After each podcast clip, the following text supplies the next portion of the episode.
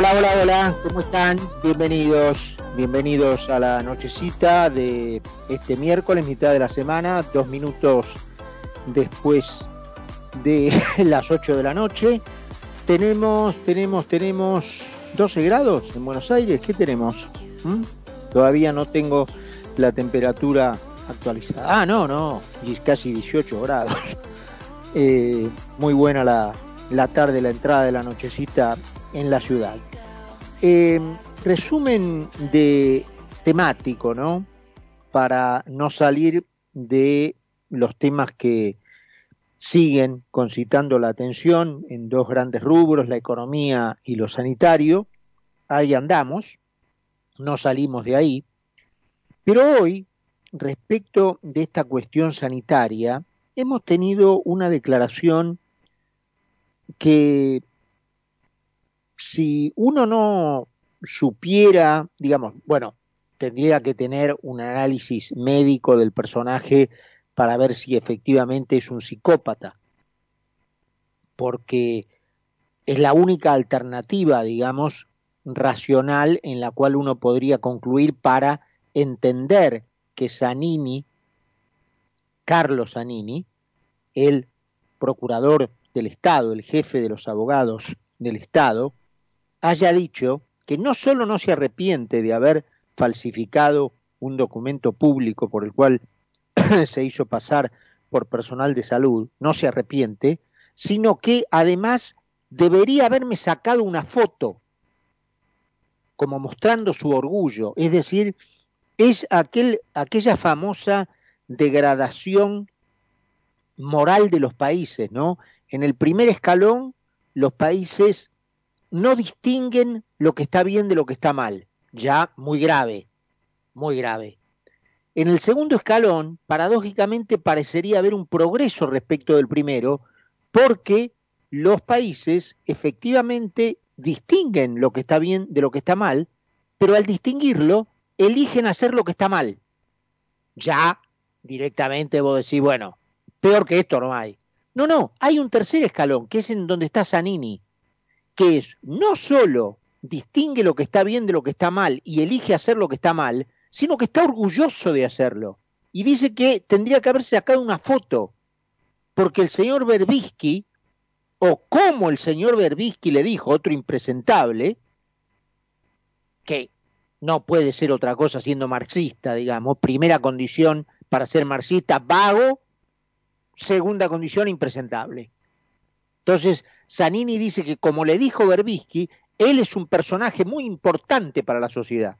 Entonces, si es importante, ¿por qué tiene que falsificar una declaración? Que haga una declaración como personaje importante y se vacune en tal condición, no como personal de salud trucho, falsificado, delincuente, un psicópata.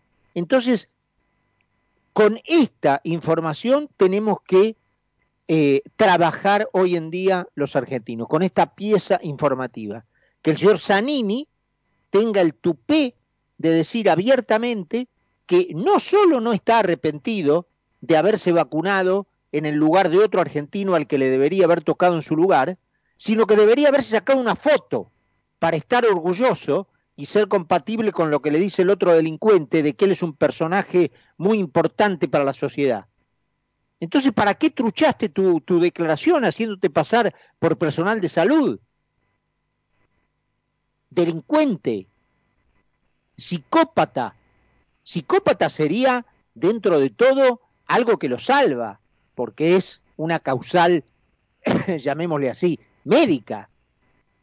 Pero si no directamente sos un delincuente, que además le refriega su delincuencia impune en la cara a los argentinos que se mueren. Es una cosa francamente increíble, ¿no? Increíble que el país haya tenido que eh, alcanzar estos niveles de, de perplejidad frente a estos personajes impresentables. Un verdadero hijo de puta, ¿no? Porque no hay otra palabra. Un verdadero hijo de puta. En otro orden, también en, dentro del esquema sanitario, la Organización Mundial de la Salud no tuvo mejor idea que decir que la pandemia se podría haber evitado. ¿Cómo? Sí, sí, la pandemia se podría haber evitado. ¿Y ustedes qué hicieron? ¿Ustedes qué hicieron? No, ¿sabe lo que pasa?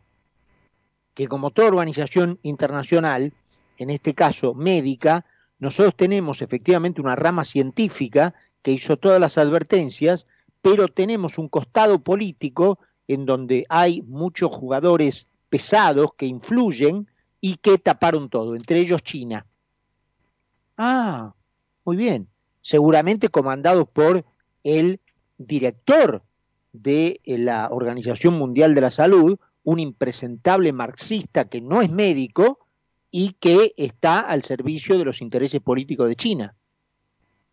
Entonces ahora le informan al, al mundo que la pandemia podría haberse evitado y que ellos científicamente hubieran estado en posición de advertirlo a tiempo, pero que la parte política se lo impidió. Pero puede haber semejante conjunto de hijos de puta, me pregunto yo. Puede haber una cosa eh, francamente increíble, ¿no es cierto? Al tiempo que ahora la ministra de Salud, Carla Bisotti, asegura que vamos a pasar de la escasez de vacunas a la lluvia de vacunas, porque van a llegar lo que se anunció ayer de las AstraZeneca fabricadas acá y envasadas en México, que estaban demoradas, y eh, se van a reiniciar las negociaciones con el laboratorio Sinopharm, que estaban suspendidas porque por los festejos chinos, eh, China iba a utilizar toda su producción nacional para, vacunar a su, propia población, y eh, la fabricación nacional en el laboratorio Richmond de dos millones de dosis de la vacuna Sputnik, que teóricamente ya ha sido aprobada, la fabricada en la Argentina, por el laboratorio Gamaleya en, en Rusia. En, en, otro orden de ideas, y acá también este, realmente algo dijimos ayer, pero vale la pena repetirlo, ¿no? Eh, sigue estando eh, Israel bajo la amenaza de bombazos misilísticos de Hamas.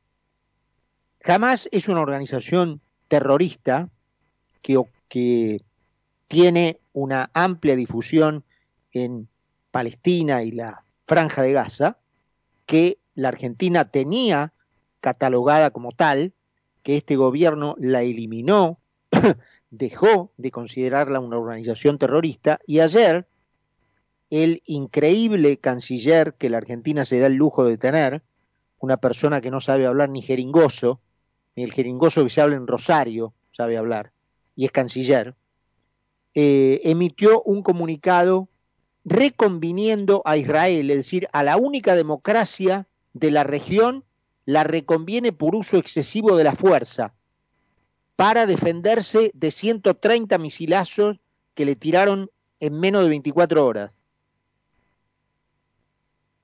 Y eh, la Argentina, no, la Argentina, bueno, produjo una vergüenza nacional, una nota de la embajadora de, Israel en Buenos Aires, eh, infinidad de repercusiones en las, en las redes de la comunidad judía en la Argentina, que no puede entender cómo un país, cómo el gobierno, no un país, el gobierno de un país como la Argentina, que ha sufrido en carne propia en la comunidad judía de su propia sociedad dos atentados terroristas de gran, gran magnitud, de los más grandes del mundo, eh, y emite un comunicado casi retando al país atacado y poniéndose del lado del agresor. Es una, una cosa que no, que no es, no se puede creer. No se puede creer lo que ha hecho la Argentina en materia de relaciones internacionales.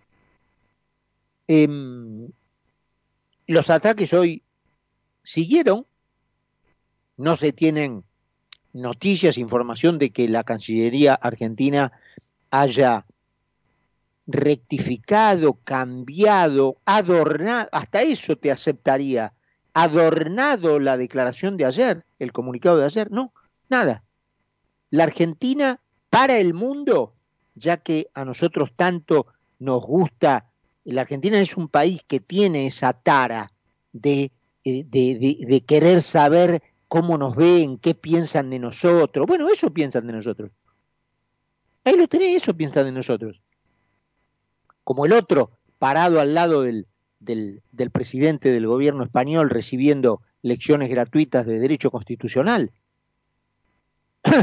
De Pedro Sánchez, que no es Conrad Adenauer, ¿eh? es Pedro Sánchez, un aliado hasta hace poco de un, entre comillas, kirchnerismo español, que ahora con los resultados de Madrid salió, directamente se retiró de la política, pero Pablo Iglesias era vicepresidente de este señor Sánchez. Y este señor Sánchez le da lecciones, y con, toda razón, por supuesto, a Fernández que con su saco desabotonado lo mira impávido, mientras le aclara que es una lección de primer año de derecho. Bueno, Argentina, país preocupado por saber qué piensan de él, cómo, cómo nos ven, che, qué piensan, che, qué se dice de nosotros. Eso se dice. Eso se dice. Porque para el mundo no es eh, Fernández el burro que no sabe una lección de derecho constitucional uno, que una ley ordinaria no puede pasar por encima de una constitución. Para el mundo es la Argentina. Para el mundo es la Argentina para el mundo no es un canciller impresentable que no sabe hablar jeringoso el que emite un comunicado delirante reconviniendo al país atacado. No, para el mundo es la Argentina. Para el mundo, como ocurrió, lo comentábamos ayer en la mesa de empresarios en España, en donde por primera vez hay más empresarios argentinos que españoles, porque las inversiones de la Argentina se van, no es un determinado gobierno el que expulsa a los inversores. Para el mundo es la Argentina. Entonces, país preocupado, la Argentina, por este, saber, ¿qué piensan de nosotros? Eso piensan, que somos una vergüenza. Ahí está la Cámara de Comercio norteamericana. Yo realmente no, no tengo todavía bien eh, confirmado si los norteamericanos tienen una cuestión con la inocencia, lo hacen este, porque se hacen pasar por eso, no, no lo tengo claro, pero ahí está la Cámara de Comercio norteamericana, su vicepresidente en Estados Unidos, pidiéndole al gobierno argentino medidas económicas previsibles para asegurar las inversiones. Pero no se dieron cuenta con quién están hablando. Si la, el primer objetivo del gobierno es justamente no entregar medidas previsibles para asegurar las inversiones, porque las inversiones las quieren echar, porque quieren convertir a la Argentina en un, en un país más pobre de lo que ya es, para que, para que el argentino no le quede otro camino que depender de la dádiva pública y en, y en consecuencia le deba pleitesía al kirchnerismo a quien poco menos se vea obligado a votar. Y en consecuencia el kirchnerismo gane lo que para ellos es la batalla de la victoria, que son las elecciones en términos bélicos. No se dieron cuenta todavía, es decir, los norteamericanos emiten un comunicado, acá lo tengo. Nuestras prioridades se focalizan en promover un marco de transparencia y, eh, eh, y de previsibilidad para las inversiones privadas todas estas palabras, transparencia, previsibilidad, inversiones privadas, son todos sacrilegios, todas malas palabras para el kirchnerismo. Muchachos, ¿no aprendieron todavía quién está en el gobierno de la Argentina? Yo eso todavía no lo tengo claro. Si los norteamericanos, digamos, tienen una especie de, inocencia o eh, lo hacen como para... Eh, yo te lo avisé. Yo te lo, yo te lo dije. Si después me, retiro, no me digas que no te avisé. No, no lo tengo claro. Pero que realmente la Cámara de Comercio norteamericana en Washington, por la vía de su vicepresidente, que es el señor Neil Harrington, diga que la Argentina debe remover las restricciones de emergencia que impiden el crecimiento del país y establecer un marco macroeconómico en términos fiscales para la transparencia y previsibilidad de las inversiones privadas. Pero todo un conjunto de malas palabras para el kirchnerismo, todo esto. ¿No saben, muchachos, con quién están hablando? Yo realmente me sorprendo.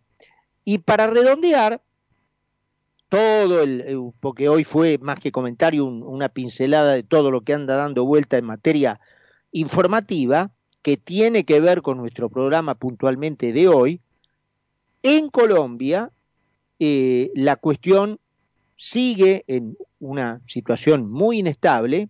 Hoy River tiene que jugar teóricamente su partido con Junior en Barranquilla.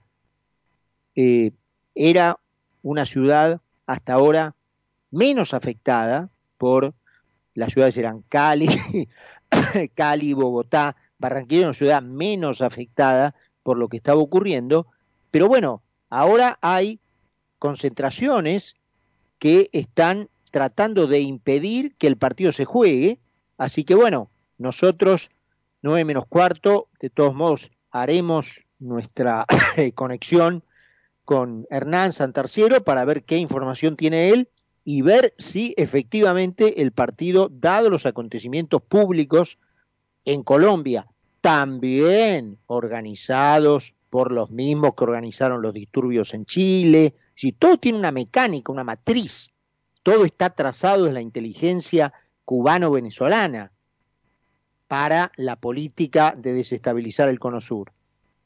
Esto este, está claro. Pero independientemente de eso, el foco hoy es Colombia, hay allí algo que acontece con un equipo argentino y que tiene vinculación con nuestro programa porque teníamos la conexión con Hernán.